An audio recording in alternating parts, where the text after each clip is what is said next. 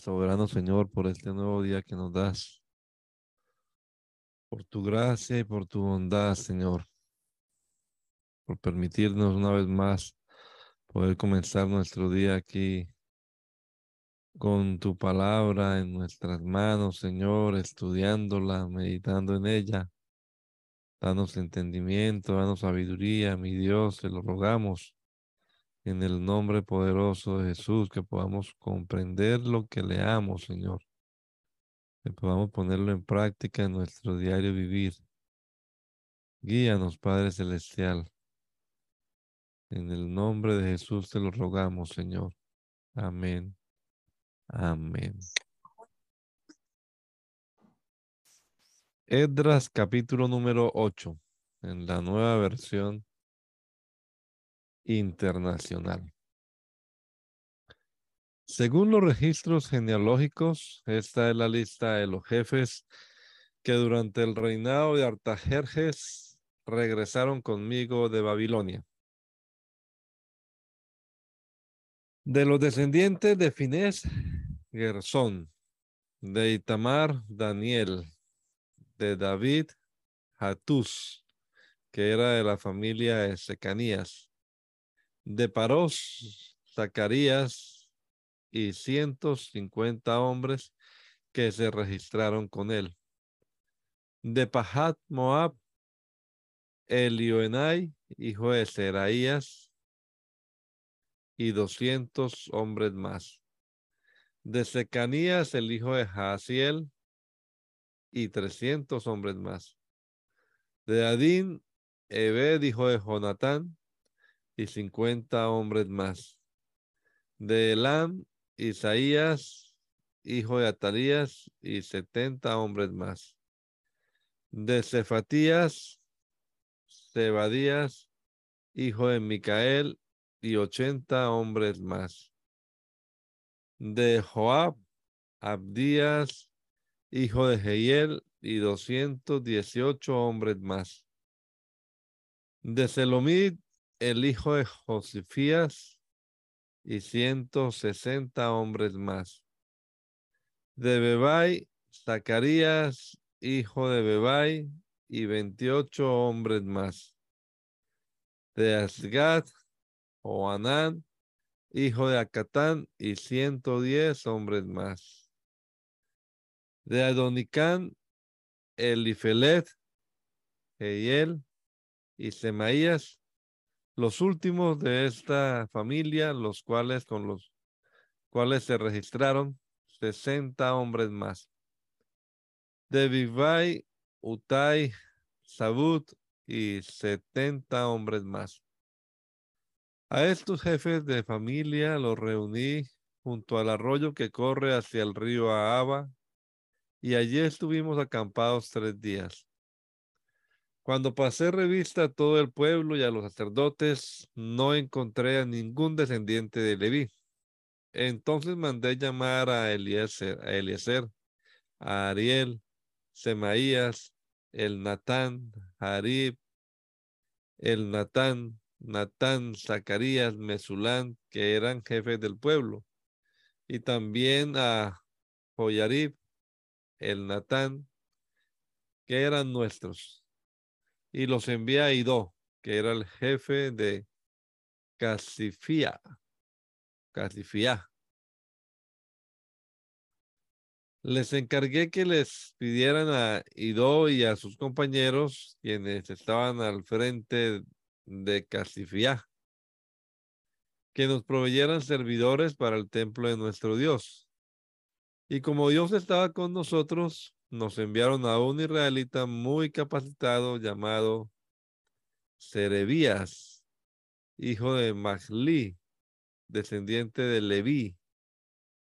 Con él vinieron sus hijos y sus hermanos, dieciocho personas en total. También nos enviaron a Hasabías y a Isaías, descendientes de Merari, junto con sus hijos y hermanos, veinte personas en total. Además del grupo que David y sus oficiales habían asignado para que ayudaran a los levitas, nos enviaron 220 servidores, los cuales fueron registrados por su nombre. Luego, estando cerca del río Ahaba, proclamé un ayuno para que nos humilláramos ante nuestro Dios y le pidiéramos que nos acompañara durante el camino a nosotros, a nuestros hijos y a nuestras posesiones. En realidad sentí vergüenza de pedirle al rey que nos enviara un pelotón de caballería para que nos protegiera de los enemigos, ya que le habíamos dicho al rey que la mano de Dios protege a los que confían en él, pero que Dios descarga su poder y su ira contra quienes lo abandonan. Así que ayunamos y oramos a nuestro Dios pidiéndole su protección y él nos escuchó. Después aparté a doce jefes de los sacerdotes, Serebías, Asabías y diez de sus parientes. En presencia de ellos pesé el oro, los utensilios sagrados y las ofrendas que el rey, sus consejeros, sus funcionarios más importantes y todos los israelitas allí presentes habían entregado para el templo de Dios. Lo que pesé fue lo siguiente, 21.450 kilos de plata, utensilios de plata que pesaban 3.300 kilos, 3.300 kilos de oro, 20 tazas de oro que pesaban 8 kilos y dos recipientes de bronce bruñido de la mejor calidad, tan preciosos como el oro. Luego les dije, Ustedes y los utensilios han sido consagrados al Señor. La plata y el oro son una ofrenda voluntaria para el Señor, Dios de nuestros antepasados. Vigílenlos y guárdenlos hasta que los pesen en los aposentos del templo del Señor en Jerusalén, en presencia de los principales sacerdotes y de los levitas y de los jefes de familia del pueblo de Israel. Así que los sacerdotes y levitas recibieron la plata, el oro y los utensilios que fueron pesados para llevarlos al templo de nuestro Dios en Jerusalén. El día 12 del mes primero partimos del río Abá para ir a Jerusalén. Durante todo el trayecto Dios nos acompañó y nos libró de enemigos y asaltantes. Al llegar a Jerusalén nos quedamos descansando tres días. Al cuarto día pesamos la plata y el oro y los utensilios en el templo de nuestro Dios y entregamos todo al sacerdote Meremod, hijo de Urias. Eleazar, hijo de Finés, estaba allí con él. Lo mismo que los levitas, Josabat, hijo de Jesúa, Noadías, hijo de Binui. Ese día pesamos y contamos todo y registramos el peso total. Luego, en honor del Señor, Dios de Israel, los que habían regresado del cautiverio, ofrecieron en holocausto como ofrenda de expiación por todo el pueblo, doce novillos, noventa y seis carneros, setenta y seis corderos, doce chivos y doce chivos. Y se le entregaron los decretos del rey a los sátrapas del reino y a los gobernadores de la provincia del oeste del río Éufrates, al cual, los cuales prestaron todo su apoyo al pueblo y al templo de Dios. Después de todo esto, se me acercaron los jefes y me dijeron, el pueblo de Israel, incluso los sacerdotes y levitas, no se han, no se ha mantenido separado de los pueblos vecinos, sino que practica las costumbres abominaciones, perdón, las costumbres abominables de todos ellos, es decir, de los cananeos, hititas, fereceos, jebuseos, amonitas, moabitas, egipcios y amorreos. De entre las mujeres de esos pueblos han tomado esposas para sí mismos y para sus hijos, mezclando así la raza santa con la de los pueblos vecinos. Y los primeros en cometer tal infidelidad han sido los jefes y los gobernantes. Cuando escuché esto, me rasgué la túnica y el manto, me arranqué los pelos de la cabeza y de la barba, y me postré muy angustiado. Entonces, por causa del pecado cometido por los repatriados, Se reunieron a mi alrededor todos los que obedecían la palabra de Dios, y yo seguí angustiado hasta la hora del sacrificio de la tarde. A la hora del sacrificio me recobré de mi abatimiento y con la túnica y el manto rasgados caí de rodillas, extendí mis manos hacia el, Señor mi Dios y le dije en oración, Dios mío, estoy confundido y siento vergüenza de levantar el rostro hacia ti porque nuestras maldades se han amontonado hasta cubrirnos por completo. Nuestra culpa ha llegado hasta el cielo. Desde los días de nuestros antepasados hasta hoy, nuestra culpa ha sido grande. Debido a nuestras maldades, nosotros, nuestros reyes y nuestros sacerdotes, fuimos entregados al poder de los reyes y nuestros, perdón, fuimos entregados al poder de los reyes de los países vecinos. Hemos sufrido la espada, el cautiverio, el pillaje y la humillación, como nos sucede hasta hoy. Pero ahora tú, Señor y Dios nuestro, por, por un breve momento nos has mostrado tu bondad al permitir que un remanente quede en libertad y se establezca en tu lugar santo. Has permitido que nuestros ojos vean una nueva luz y nos has concedido un pequeño alivio.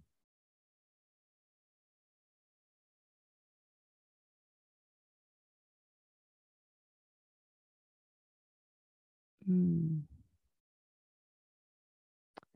en medio de nuestra esclavitud. Aunque somos esclavos, no nos has abandonado, Dios nuestro, sino que nos has extendido tu misericordia a la vista de los reyes de Persia. Nos has dado nueva vida para reedificar tu templo y reparar sus ruinas, y nos has brindado tu protección en Judá y en Jerusalén. Y ahora, después de lo que hemos hecho, ¿Qué podemos decirte? No hemos cumplido los mandamientos que nos diste por medio de tus siervos los profetas cuando nos advertiste. La tierra que van a poseer está corrompida por la impureza de los pueblos que la habitan, pues de un extremo a otro ellos la han llenado con sus abominaciones.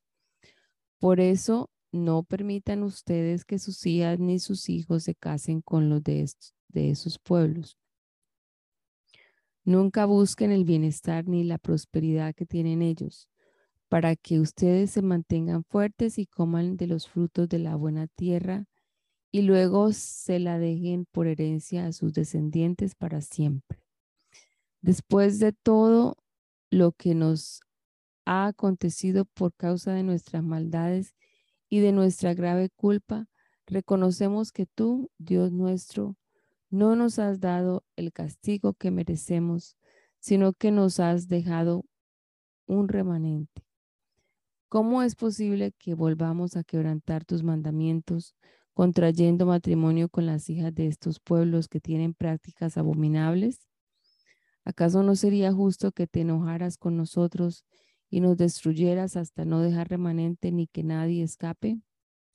Señor Dios de Israel, tú eres justo no has, tú has, tú has permitido que hasta hoy sobrevivamos como remanente, culpables como culpables como somos, estamos en tu presencia, aunque no lo merecemos. Mientras Estras oraba y hacía esta confesión llorando y postrándose delante del templo de Dios, a su alrededor se reunió una gran asamblea de hombres, mujeres y niños del pueblo de Israel. Toda la multitud lloraba amargamente.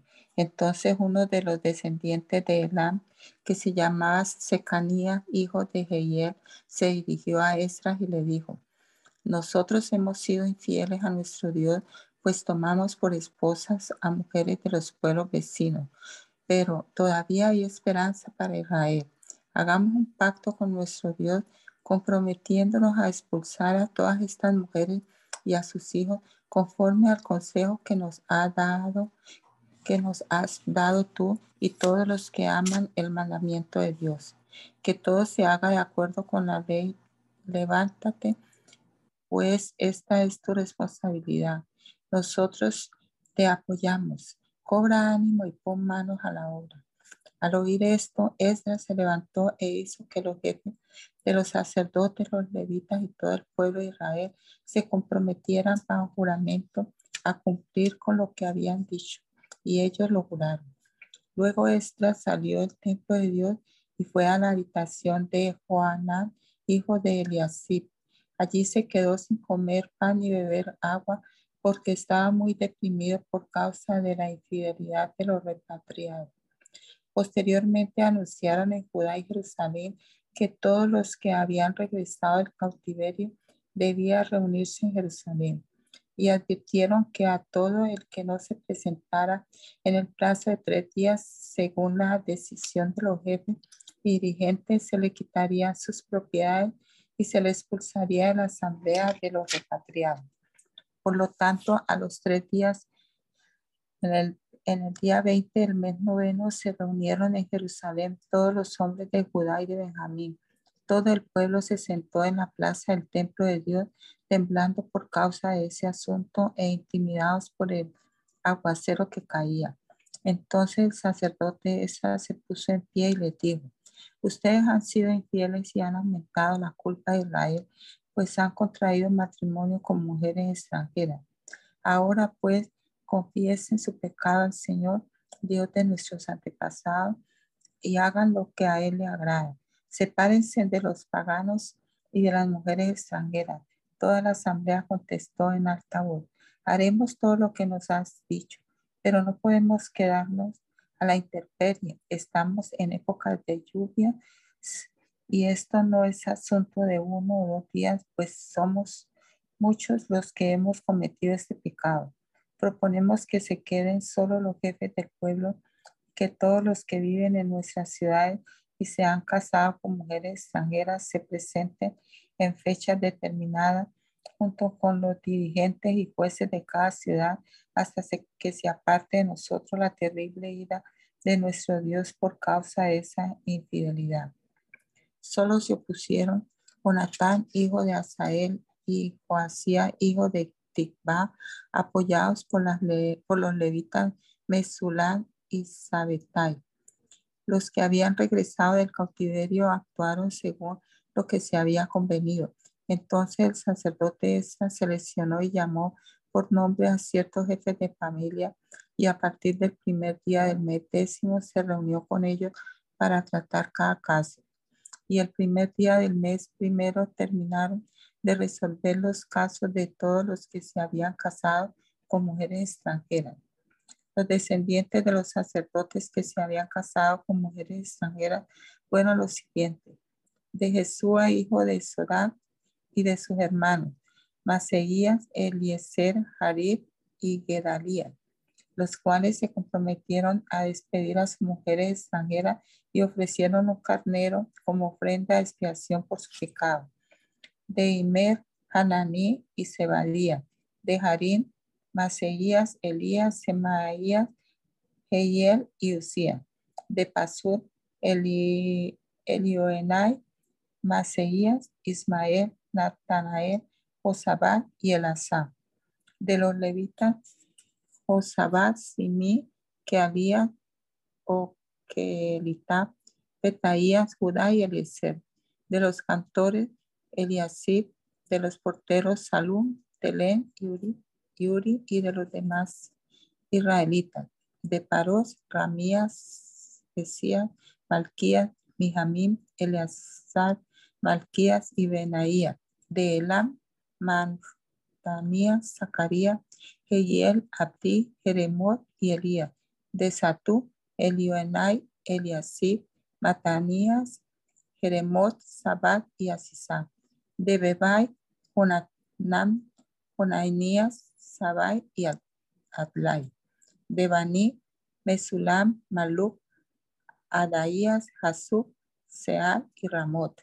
De Pahat, Moab, de Pahat, Moab, Adna, Kelal, Benaía, Maseías, Matanías, Besalel, Binui y Manasés. De Harim, Eliezer, Isaías, Malquías, Semaías, Simeón, Benjamín, Maluc y Semaría. De Hasum, Matenai, Matatá, Sabá, Elipelet, Jerame, Jeremai, Manasés y Simí. De Baní, Madai, Amirán, Uel, Benaías, Bedías, Keluji, Banías, Meremot, Eliasib, Matanía, Matenai, Hasai, de Binui, Simi, Selemía, Natán, Adaía, Magnadebai, Sasai, Sarai, Asael, Selemía, Semaría, Salú, Amarías y José. De Heyel, Matatías, Sabat, Sebina, Hadao, Joel y Benaía. Todos estos se habían casado con mujeres extranjeras y algunos habían tenido hijos con ellas. Nehemías. Estas son las palabras de Nehemías, hijo de Jacalías. En el mes de Kisleu del año 20, estando yo en la ciudad de Susa, llegó Hananí, uno de mis hermanos, junto con algunos hombres de Judá. Entonces les pregunté por el resto de los judíos que se habían librado del destierro y por Jerusalén. Ellos me respondieron, los que se libraron del destierro y se quedaron en la provincia están enfrentando una gran calamidad y humillación. La muralla de Jerusalén sigue derribada con sus puertas consumidas por el fuego. Al escuchar esto me senté a llorar. Hice duelo por algunos días. Ayuné y oré al Dios del cielo. Le dije, Señor, Dios del cielo, grande y temible, que cumples el pacto y eres fiel con los que te aman y obedecen tus mandamientos. Te suplico que me prestes atención, que fijes tus ojos en este siervo tuyo que día y noche ora a favor de tu pueblo Israel. Confieso que los israelitas, entre los cuales estamos incluidos mi familia y yo, hemos pecado contra ti te hemos ofendido y nos hemos corrompido mucho. Hemos desobedecido los mandamientos, preceptos y decretos que tú mismo diste a tu siervo Moisés. Recuerda, te suplico, lo que le dijiste a tu siervo Moisés. Si ustedes pecan, yo los dispersaré entre las naciones pero si se vuelven a mí y obedecen y ponen en práctica mis mandamientos, aunque hayan sido llevados al lugar más apartado del mundo, los recogeré y los haré volver al lugar donde he decidido habitar. Ellos son tus siervos y tu pueblo, al cual redimiste con gran despliegue de fuerza y poder. Señor, te suplico que escuches nuestra oración, pues somos tus siervos y nos complacemos en honrar tu nombre y te pido que a este siervo tuyo le concedas tener éxito y ganarse el favor del rey. En aquel tiempo yo era copero del rey. Un día en el mes de Nisan del año 20 del reinado de Artajerjes, al ofrecerle vino al rey, como él nunca antes me había visto triste, me preguntó, ¿por qué estás triste? no me parece que estés enfermo, así que debe haber algo que te está causando dolor. Yo sentí mucho miedo y le respondí, que viva su majestad para siempre. ¿Cómo no he de estar triste si la ciudad donde están los sepulcros de mis padres se halla en ruinas con sus puertas consumidas por el fuego? ¿Qué quieres que haga? replicó el rey. Encomendándome al Dios del cielo le respondí. Si, a su majestad le parece bien y si este siervo suyo es digno de su favor, le ruego que me envíe a Judá para reedificar la ciudad donde están los sepulcros de mis padres. ¿Cuánto durará tu viaje? ¿Cuándo regresarás? me preguntó el rey que tenía a la reina sentada a su lado. En cuanto le propuse un plazo, el rey aceptó enviarme. Entonces añadí, Si a su majestad le parece bien, le ruego que envíe cartas a los gobernadores del oeste del río Éufrates para que me den vía libre y yo pueda llegar a Judá. Y por favor, ordene a sus guardabosques, Asaf, a su guardabosques Asaf, que me dé madera para reparar las puertas de la ciudad del templo, la muralla de la ciudad y la casa donde he de vivir. El rey accedió a mi petición porque Dios estaba actuando a mi favor. Cuando me presenté ante los gobernadores del oeste del río Éufrates, les entregué las cartas del rey. Además, el rey había ordenado que me eh, escoltara su que me escoltaran su caballería y sus capitanes. Pero al oír que alguien había llegado a ayudar a los israelitas, Zambalat, el Oronita, y Tobías, el siervo amonita, se disgustaron mucho. Tres días después de haber llegado a Jerusalén, salí de noche acompañado de algunos hombres, pero a ninguno de ellos le conté lo que mi Dios me había motivado a hacer por Jerusalén. La única bestia que llevábamos era la que yo montaba. Esa noche salí por la puerta del valle hacia la fuente del dragón y la puerta del basurero Inspeccioné las ruinas de la muralla de Jerusalén y sus puertas consumidas por el fuego. Después me dirigí hacia la puerta de la fuente y el estanque del rey, pero no hallé por dónde pasar con mi cabalgadura. Así que, siendo aún de noche, subí por el arroyo mientras inspeccionaba la muralla. Finalmente regresé y entré por la puerta del valle. Los gobernadores no supieron a dónde ni a dónde fui ni qué hice, porque hasta entonces no había dicho nada a ningún judío, ni a los sacerdotes, ni a los nobles, ni a los gobernadores, ni a los que estaban trabajando en la obra. Por eso les dije, ustedes son testigos de nuestra desgracia. Jerusalén está en ruinas y sus puertas han sido consumidas por el fuego. Vamos, anímense, reconstruyamos la muralla de Jerusalén para que ya nadie se burle de nosotros. Entonces les conté cómo la bondadosa mano de Dios había estado conmigo y les relaté lo que el rey me había dicho. Al oír esto exclamaron, manos a la obra, y unieron la acción a la palabra. Cuando lo supieron Zambalat el Oronita, Tobías el oficial amonita y Gesén el árabe, se burlaron de nosotros y nos preguntaron de manera despectiva, pero, ¿qué están haciendo? ¿Acaso pretenden rebelarse contra el rey?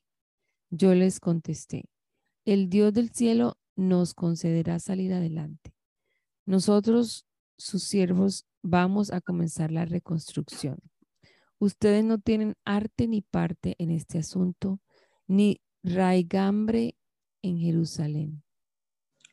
Entonces el sumo sacerdote Eliasib y sus compañeros, los sacerdotes, trabajaron en la reconstrucción de la puerta de las ovejas. La, la repararon y la colocaron en su lugar y reconstruyeron también la muralla desde la torre de los cien hasta la torre de Hananel. El tramo continuo lo reconstruyeron los hombres de Jericó y el tramo siguiente Sacur, hijo de Imri. La puerta de los pescados la reconstruyeron los descendientes de Sena. Colocaron la viga y pusieron la puerta en su lugar con sus cerrojos y barras. El tramo contiguo lo reconstruyó Meremot, hijo de Uriah y nieto de Cos, y el tramo siguiente Mesulam, hijo de Berequías y nieto de Mesesabel. El siguiente tramo lo reconstruyó Sadoc, hijo de Baná. Los de Tecoa reconstruyeron el siguiente tramo de la muralla, aunque sus notables no quisieron colaborar con sus dirigentes. La puerta de Gesaná reconstruyeron Boyadá, Joyadá, hijo de Paseá, y Mesulán, hijo de Besodía. Colocaron las vigas y pusieron en su lugar la puerta con sus cerrojos y barras. El tramo contiguo lo reconstruyeron Melatía de Gabaón y Jadón de Meronot. A esto se le unieron los de Gabaón y los de Mispa que estaban bajo el dominio del gobernador de la provincia al oeste del río Éufrates. Uziel, hijo de Jaraías, que era uno de los plateros, reconstruyó el siguiente tramo de la muralla y uno de los perfumistas llamado Hananías el siguiente. Entre los dos reconstruyeron la muralla de Jerusalén hasta la muralla ancha. El siguiente tramo lo reconstruyó Refaías, hijo de Hur, que era gobernador de una mitad del distrito de Jerusalén. El siguiente, Jedaías, hijo de Haramuf, Harumaf, cuya casa quedaba al frente. Y el siguiente, Hatus, hijo de Hasanías. Malquías, hijo de Harim, y Hasú, hijo de Pahat, Moab, reconstruyeron el siguiente tramo de la muralla y la torre de los hornos. Salún, hijo de Alohed, que era gobernador de la otra mitad del distrito de Jerusalén, reconstruyó el siguiente tramo con la ayuda de sus hijas. La puerta del valle la reconstruyeron Hanón y los habitantes de Sanoa y la colocaron en su lugar con sus cerrojos y levantaron también 500 metros de muralla hasta la puerta del basurero. Malquías hizo hijo de Recap, gobernador del distrito de Bet Jaquerén, reconstruyó la puerta del basurero y la colocó en su lugar con sus cerrojos y barras. Salón, hijo de Cal José, gobernador del distrito de Mizpa, reconstruyó la puerta de la fuente, la techó y la colocó en su lugar con sus cerrojos y barras. Reconstruyó también el muro del estanque de Siloé, que está junto al jardín del rey, hasta las gradas que llevan a la ciudad de David. Nehemías, hijo de Azbuk, gobernador de una mitad del distrito de Pesú, reconstruyó el siguiente tramo hasta el lugar que está frente a los sepulcros de David, hasta el estanque artificial y hasta el cuartel de la Guardia Real. El sector que sigue lo reconstruyeron los levitas y Reún, hijo de Baní. En el tramo siguiente, Hasabías, gobernador de una mitad del distrito de Keilah, hizo las siguientes las obras de reconstrucción por causa de su distrito y, la, y las continuaron sus compañeros. Babai, hijo de Enadad, gobernador de la otra mitad del distrito de Keilah, y el hijo de Jesúa, gobernador de Mispa, que reconstruyó el tramo que sube frente al arsenal de la esquina. El tramo siguiente, es decir, el sector que va desde la esquina hasta la puerta de la casa del sumo sacerdote Eliasib, lo reconstruyó con entusiasmo Baruch, hijo de Sabai. El sector que va desde la puerta de la casa de Eliasib hasta el extremo de la misma los reconstruyó Meremot, hijo de Uría y nieto de Cos. El siguiente tramo lo reconstruyeron los sacerdotes que vivían en los alrededores. Benjamín y Jasub reconstruyeron el sector que está frente a sus propias casas. Azarías, hijo de Maseías y nieto de Ananías, reconstruyó el tramo que está junto a su propia casa. Binui, hijo de Enadá, reconstruyó el sector que va desde la casa de Azarías hasta el ángulo, es decir, hasta la esquina. Palal, hijo de Usai, reconstruyó el sector de la esquina que está frente a la torre alta que sobresale del Palacio Real junto al patio de la Guardia. El tramo continuo lo reconstruyó Pedaías, hijo de Paros. Los servidores del templo que vivían en Ofel reconstruyeron el sector oriental que está frente a la puerta del agua y la torre que allí sobresale. Los hombres de Tecoa reconstruyeron el tramo que va desde el frente de la gran torre que allí sobresale hasta la muralla de Ofel. Los sacerdotes, cada uno frente a su casa, reconstruyeron el sector de la muralla sobre la puerta de los caballos. El siguiente tramo lo reconstruyó Sadoc, hijo de Imer, pues quedaba frente a su propia casa. El sector que sigue lo reparó Semaía, hijo de Secanía, guardián de la puerta oriental. Ananía, hijo de Selemías, y Hanún, el sexto hijo de Salab, reconstruyeron otro tramo. Mesulán, hijo de Beriquías, reconstruyó el siguiente tramo, pues quedaba frente a su casa. Malquías, que era uno de los plateros, reconstruyó el tramo que llega hasta las casas, hasta las casas de los servidores del templo y de los comerciantes frente a la puerta de la inspección y hasta el puesto de vigilancia. Y el sector que va desde allí hasta la puerta de las ovejas lo reconstruyeron los plateros y los comerciantes.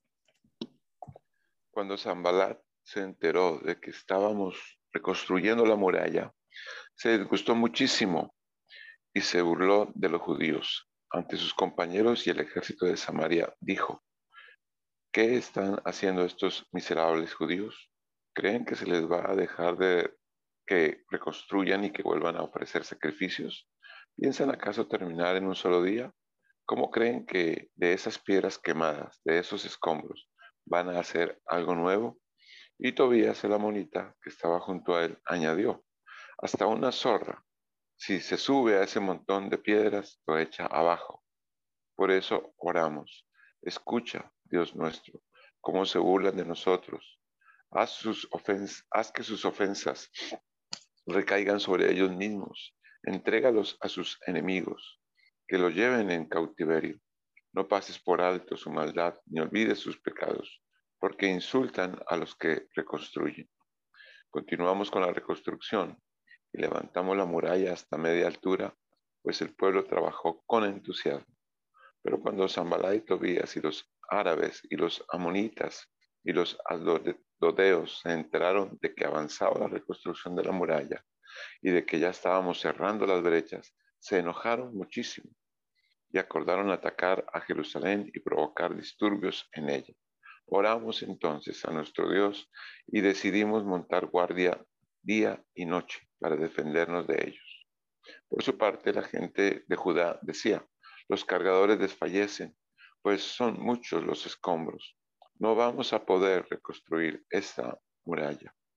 Y nuestros enemigos maquinaban, les caeremos por sorpresa y los mataremos. Así haremos que la obra se suspenda. Algunos de los judíos que vivían cerca de ellos venían constantemente y nos advertían, los van a atacar por todos lados. Así que puse a la gente por familias, con sus espadas, arcos y lanzas, detrás de las murallas, en los lugares más vulnerables y desguarnecidos. Luego de examinar la situación, me levanté y dije a los nobles y gobernantes y al resto del pueblo, no les tengan miedo. Acuérdense del Señor, que es grande y temible, y peleen por sus hermanos, por sus hijos e hijas y por sus esposas y sus hogares. Una vez que nuestros enemigos se dieron cuenta de que conocíamos sus intenciones y de que Dios había frustrado sus planes, todos regresamos a la muralla, cada uno a su trabajo. A partir de aquel día, la mitad de mi, de mi gente trabajaba en la obra mientras la otra mitad permanecía armada con lanzas, escudos, arcos y corazas. Los jefes estaban pendientes de toda la gente de Judá, tanto los que reconstruían la muralla como los que acarreaban los materiales, no descuidaban ni la obra ni la defensa. Todos los que trabajaban en la reconstrucción llevaban la espada a la cintura. A mi lado estaba el encargado de dar el toque de alarma yo les había dicho a los nobles y gobernantes y al resto del pueblo, la tarea es grande y extensa, y nosotros estamos muy esparcidos en la muralla, distantes los unos de los otros. Por eso, al oír el toque de alarma, cerremos filas, nuestro Dios peleará por nosotros. Así que desde el amanecer hasta que aparecían las estrellas, mientras trabajábamos en la obra, la mitad de la gente montaba guardia, lanza en mano en aquella ocasión también le dije a la gente, todos ustedes, incluso los ayudantes, quédense en Jerusalén para que en la noche sirvan de centinelas y de día trabajen en la obra. Ni yo, ni mis parientes y ayudantes, ni los de mi guardia personal nos desvestíamos para nada. Cada uno de nosotros se mantenía listo para la defensa.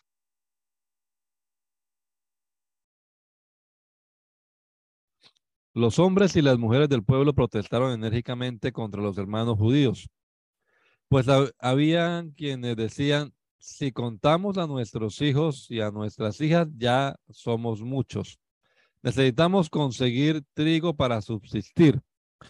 Otros se quejaban, Por conseguir trigo para no morirnos de hambre, hemos hipotecado nuestros campos, viñedos y casas. Habían también quienes se quejaban. Tuvimos que empeñar nuestros campos y viñedos para conseguir dinero prestado y así pagar el tributo al rey. Y aunque nosotros y nuestros hermanos somos de la misma sangre y nuestros hijos y sus hijos son iguales a nosotros, nos ha tocado vender a nuestros hijos e hijas como esclavos. De hecho, hay hijas nuestras sirviendo como esclavas y no podemos rescatarlas, puesto que nuestros campos y viñedos están en poder de otros. Cuando oí sus palabras de protesta me enojé muchísimo y después de reflexionar reprendí a los nobles y gobernantes. Es inconcebible que sus propios hermanos les exijan el pago de intereses Convoqué además a una gran asamblea contra ellos y allí les recriminé. Hasta donde nos ha sido posible hemos rescatado a nuestros hermanos judíos que fueron vendidos a los paganos. Y ahora son ustedes quienes venden a sus hermanos después de que nosotros los hemos rescatado. Todos se quedaron callados, pues no sabían qué responder. Yo añadí, lo que están haciendo ustedes es incorrecto. No deberían mostrar la debida reverencia a nuestro Dios y evitar así el reproche de los paganos y nuestros enemigos. Mis hermanos y mis criados y hasta yo mismo nos hemos prestado dinero y trigo. Pero ahora quitémosle esa carga de encima. Yo les ruego que le devuelvan los campos, viñedos, olivares y casas y también el 1% de la plata, del trigo, del vino y del aceite que ustedes les exigen Está bien, respondieron unos. Haremos todo lo que nos ha pedido, se lo devolveremos todo sin exigirles nada. Entonces llamé a los sacerdotes y ante esto les hice jurar que cumpliría su promesa.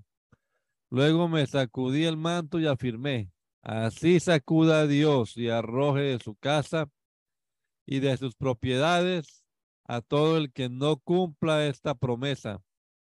Así lo sacuda Dios y lo deje sin nada. Y toda la asamblea respondió, amén. Y alabaron al Señor y el pueblo cumplió lo prometido. Desde el año 20 del reinado de Artajerjes, cuando fui designado gobernador de la tierra de Judá, hasta el año 32, es decir, durante 12 años, ni mis hermanos ni yo utilizamos el impuesto que me correspondía como gobernador en cambio, los gobernadores que me precedieron habían impuesto cargas sobre el pueblo y cada día les habían exigido comida y vino por un valor de 40 monedas de plata. También sus criados oprimían al pueblo. En cambio, yo, por temor a Dios, no hice eso. Al contrario, tanto yo como mis criados trabajamos en la reconstrucción de la muralla y no compramos ningún terreno. A mi mesa se sentaban 150 hombres entre judíos y oficiales, sin contar a los que llegaban de países vecinos. Era tarea de todos los días preparar un buey, seis ovejas escogidas y algunas aves, y cada diez días se traía vino en abundancia. Pero nunca utilicé el impuesto que me correspondía como gobernador porque ya el pueblo tenía una carga muy pesada. Recuerda, Dios mío, todo lo que he hecho por este pueblo y favoreceme.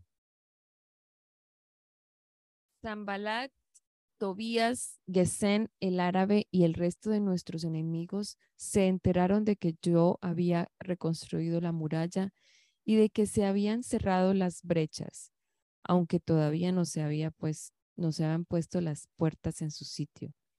Entonces Zambalat y Gesén me enviaron este mensaje. Tenemos que reunirnos contigo en alguna de las poblaciones del Valle de Ono.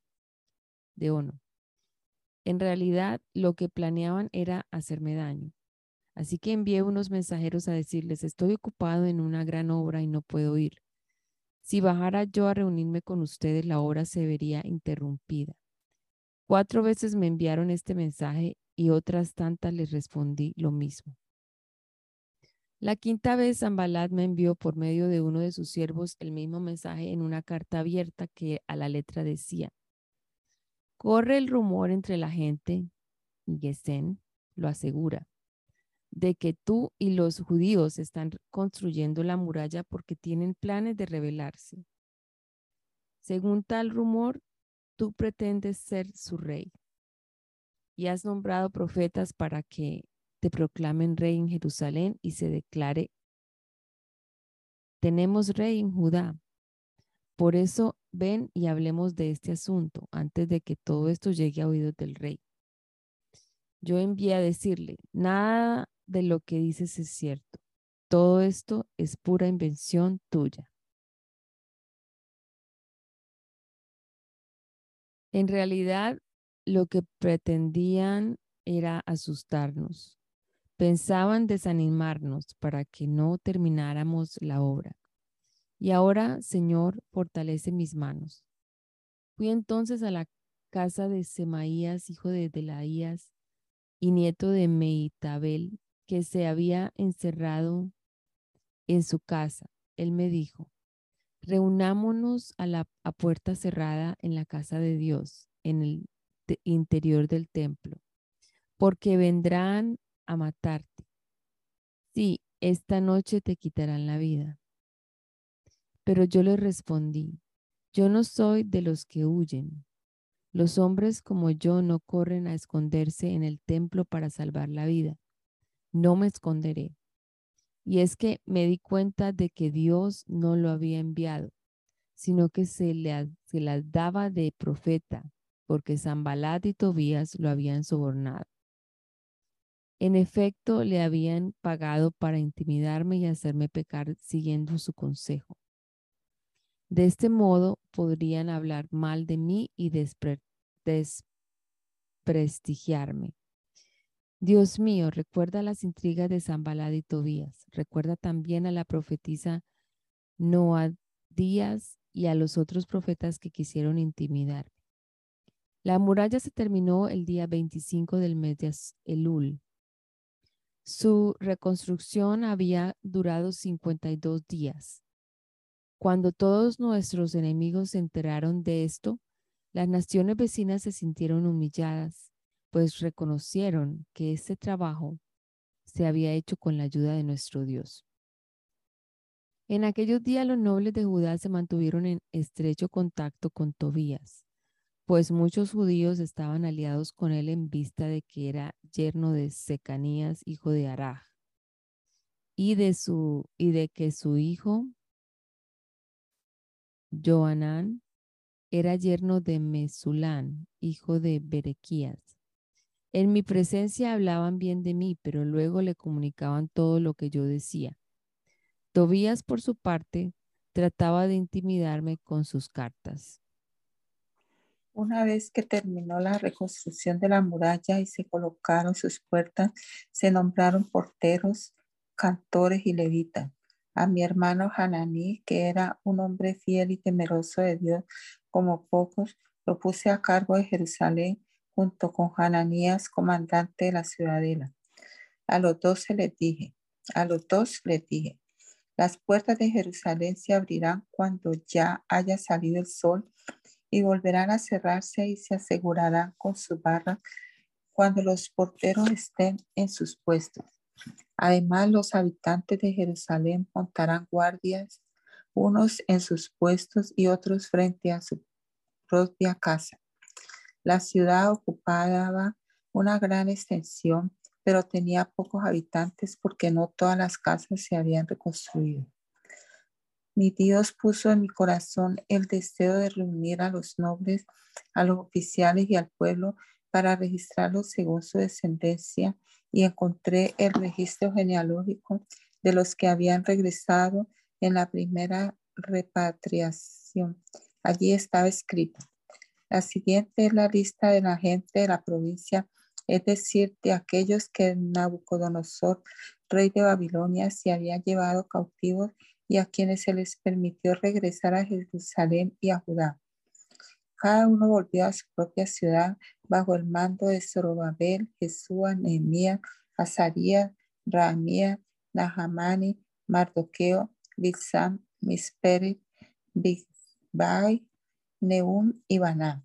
Esta es la lista de los israelitas que regresaron. De Paros, 2172. De Cepatías, 372. De Arak, 652. De Pahat Moab, es decir, los de Jesúa y de Joab, 2818. Eh, de Elam, 1254. De Satú, 845. De Sakai, 760. De Binui, 648. De Bebai, 628. De Asgad, 2322. De Adonicam, 667.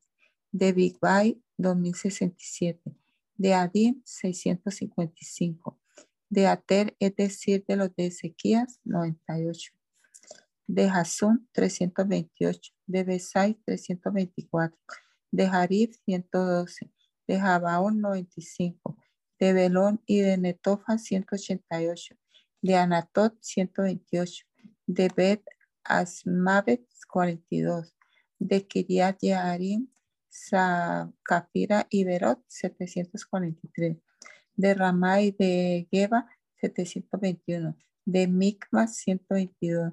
De Betel y de Ay, 123. Del otro Nebo, 52. Del otro Elam, 1254. De Harim, 620. De, de Jericó, 345. De Load, Hadid y Ono, 721. De Sena, 3930. De los sacerdotes descendientes de Jedaía de la familia de Jesús, 973. De Imar, 1052. De Pasur, 1247. De Harín, 1017. De los levitas descendientes de Jesús y de Cadmiel, que pertenecían a la familia de Jodadías, 774 de los cantores descendientes de Asaf, 148. De los porteros descendientes de Salún, Ater, Talmón, Acub, Hatitá y Sobai, 138. Los servidores del templo eran descendientes de Sijá, Hasupá, Tabaot, Queros, Sigahá, Adom, Lebaná, Hagabá, Salmai, Hanán, Gidel, Gahar, Reaía, Resim, Nekoda, Basam, Usa, Pasea, Besai, Beunim, Nefisesim, Bakub, Hakuba, Hartut, Baslut, Mejida, Harsa, Barcos, Císara, Tema, Nesia y Hatifa. Los descendientes de los servidores de Salomón eran de la familia de Sotai, Soferes, Peruda, Jalá, Darcón, Quidel, Cefatía, Jatiel, Okere, Hasebayín y Amón. Los servidores del templo de los descendientes de los servidores de Salomón, 392. Los siguientes regresaron de Telmelá, del Tel Harsá, Kerub, Adón e Imer, pero no pudieron demostrar ascendencia israelita. De los descendientes de Delaía, Tobías y Necoda, 642 de entre los sacerdotes tampoco pudieron demostrar su ascendencia israelita los siguientes. Los descendientes de Jabaías, Cos y Barzilai. Este último se casó con una de las hijas de un galadita llamada, llamado Barzilai, del cual tomó su nombre. Estos buscaron sus registros genealógicos, pero como no los encontraron, fueron excluidos del sacerdocio. A ellos el gobernador les prohibió comer de los alimentos sagrados hasta que un sacerdote decidiera su suerte por medio del Urim y el Turmim. El número total de los miembros de la asamblea ascendía a 42.360 personas, sin contar a esclavos y esclavas que sumaban 7.337 y tenían 245 cantores y cantoras. Tenían además 736 caballos, 200, 245 mulas, 435 camellos y 6.720 burros. Algunos jefes de familia entregaron al tesoros donativos para la obra. El gobernador entregó el tesoro de 8 kilos de oro, 50 tazones y 530 túnicas sacerdotales. Los jefes de familia entregaron 160 kilos de oro y 1.210 kilos de plata y el resto del pueblo entregó 160 kilos de oro, 1.100 kilos de plata y 67 túnicas sacerdotales. Los sacerdotes, los levitas, los porteros, los cantores, la gente del pueblo, los servidores del templo y los demás israelitas se establecieron en sus propias ciudades.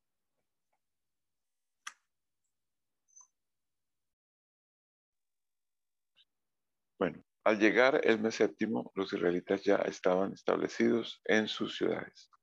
Entonces todo el pueblo, como un solo hombre, se reunió en la plaza que está frente a la puerta del agua y le pidió al maestro Esdras traer el libro de la ley que el Señor le había dado a Israel por medio de Moisés.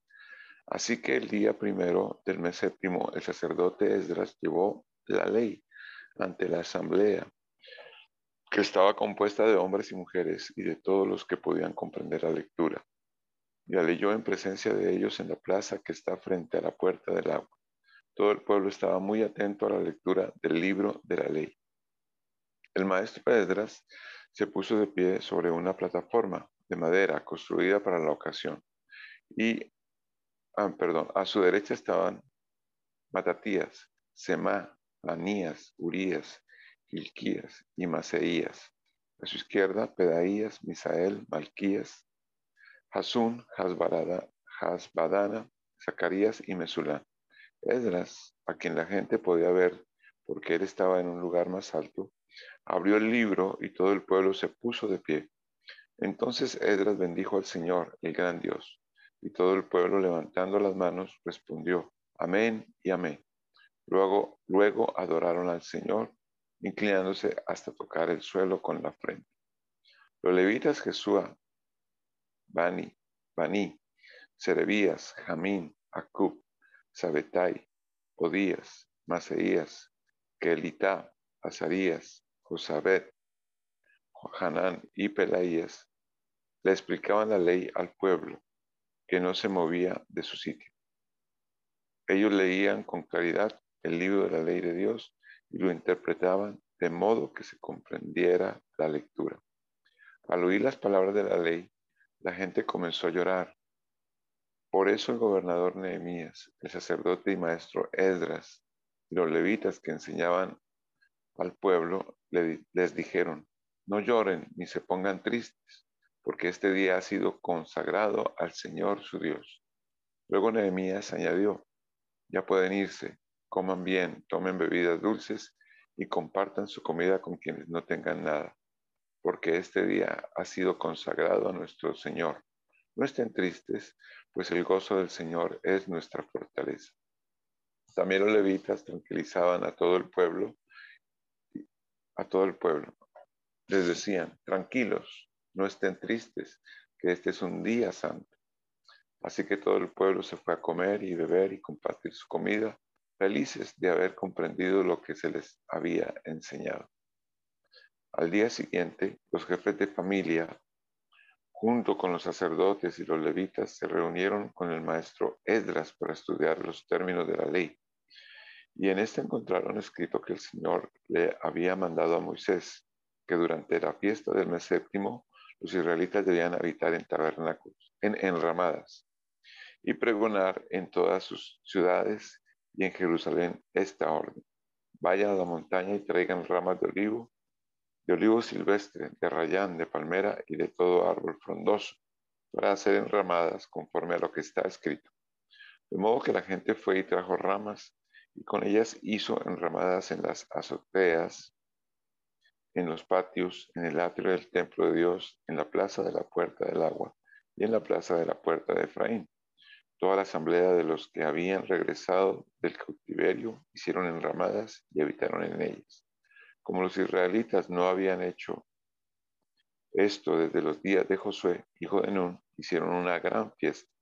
Todos los días, desde el primero hasta el último, se leyó el libro de la ley de Dios se leyó el libro de la ley de Dios. Celebraron la fiesta durante siete días y en el día octavo hubo una asamblea solemne según lo ordenado. El día 24 de ese mes los israelitas se reunieron para ayunar, se vistieron de luto y se echaron cenizas sobre la cabeza. Habiéndose separado de los extranjeros, confesaron públicamente sus propios pecados y la maldad de sus antepasados y asumieron así su responsabilidad. Durante tres horas leyeron el libro de la ley del Señor su Dios y en las tres horas siguientes le confesaron sus pecados y lo adoraron. Luego los levitas Jesúa, Baní, Cadmiel, Sebanías, Buní, Serebías, Baní y Kenaní subieron a la plataforma y en alta voz invocaron al Señor su Dios y los levitas Jesúa, Cadmiel, Baní, Hasafnías, Serebías, Odías, Sebanías y Petaías clamaron. Vamos, bendigan al Señor su Dios desde ahora y para siempre. Bendito seas, Señor. Sea exaltado tu glorioso nombre que está por encima de toda bendición y alabanza. Solo tú eres el Señor. Tú has hecho los cielos y los cielos de los cielos con todas sus estrellas. Tú le das vida a todo lo creado, la tierra y el mar con todo lo que hay en ellos por eso te adoran los ejércitos del cielo. Tú, Señor y Dios, fuiste quien escogió a Abraham. Tú lo sacaste de Ur de los caldeos y le pusiste por nombre a Abraham. Descubriste en él un corazón fiel. Por eso hiciste con él un pacto le prometiste que a sus descendientes le darías la tierra de los cananeos, de los hititas, amorreos y fereceos y de los jebuseos y jerjeseos, y cumpliste tu palabra porque tú eres justo.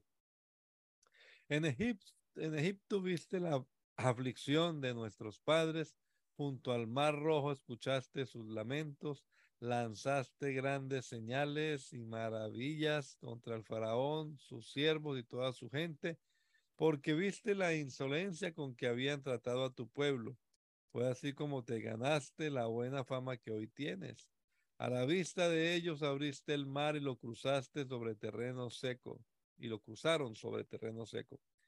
Pero arrojaste a sus perseguidores en lo más profundo del mar como piedra en aguas caudalosas, como una columna de nube, los guiaste de día, como una columna de fuego los guiaste de noche, les alumbraste el camino que debían seguir. Descendiste al monte Sinaí, desde el cielo les hablaste, les, les diste juicios rectos y leyes verdaderas, estatutos y mandamientos buenos. Les diste a conocer tu sábado santo por medio de tu siervo Moisés, les entregaste tus mandamientos, estatutos y leyes. Saciaste su hambre con pan del cielo, calmaste su sed con agua de la roca, les diste posesión de la tierra que bajo juramento les habías prometido. Pero ellos y nuestros padres fueron altivos y no quisieron obedecer tus mandamientos. Se negaron a escucharte, no se acordaron de las maravillas que hiciste por nosotros. Fue tanta su terquedad y rebeldía que hasta se nombraron un jefe para que los hiciera volver a la esclavitud de Egipto. Pero tú no los abandonaste porque eres Dios perdonador, clemente y compasivo, lento para la ira y grande en amor. Y a pesar de que se hicieron un becerro de metal fundido y dijeron, este es tu Dios que te hizo subir de Egipto y aunque fueron terribles las ofensas que cometieron, tú no los abandonaste en el desierto porque eres muy compasivo. Jamás se apartó de ellos la columna de nube que los guiaba de día por el camino, ni dejó de alumbrarlos la columna de fuego que de noche les mostraba por dónde ir. Con tu buen espíritu les diste este mandamiento, no les quitaste tu maná de la boca, les diste agua para calmar su sed, 40 años los sustentaste en el desierto, nada les faltó. No se desgastaron sus vestidos, ni se les hincharon los pies. Les entregaste reinos y pueblos y asignaste a cada uno, a cada cual su territorio. Conquistaron las tierras de Og y de Sihón, que eran reyes en Esbón y Basán multiplicaste sus hijos como las estrellas del cielo, los hiciste entrar en la tierra que bajo juramento les prometiste a sus padres, y sus hijos entraron en la tierra y tomaron posesión de ella. Ante ellos sometiste a los cananeos que la habitaban, le entregaste reyes y pueblos de esa tierra para que hicieran con ellos lo que quisieran conquistaron ciudades fortificadas y una tierra fértil, se adueñaron de sus casas repletas de bienes, de cisternas, viñedos, de olivares y de gran cantidad de árboles frutales, comieron y se hartaron y engordaron, disfrutaron de tu gran bondad pero fueron desobedientes, se rebelaron contra ti, rechazaron tu ley, mataron a tus profetas que los convocaban a volverse a ti.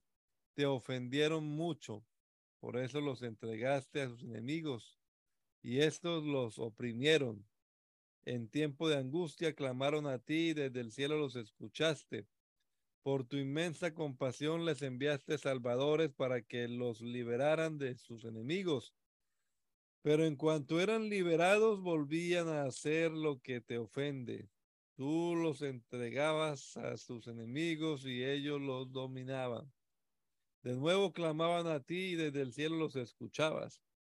Por tu inmensa compasión muchas veces los libraste.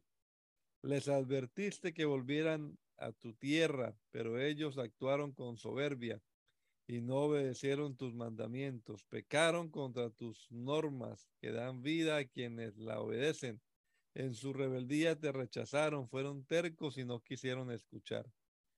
Por años les tuviste paciencia, con tu espíritu los amonestaste por medio de tus profetas, pero ellos no quisieron escuchar.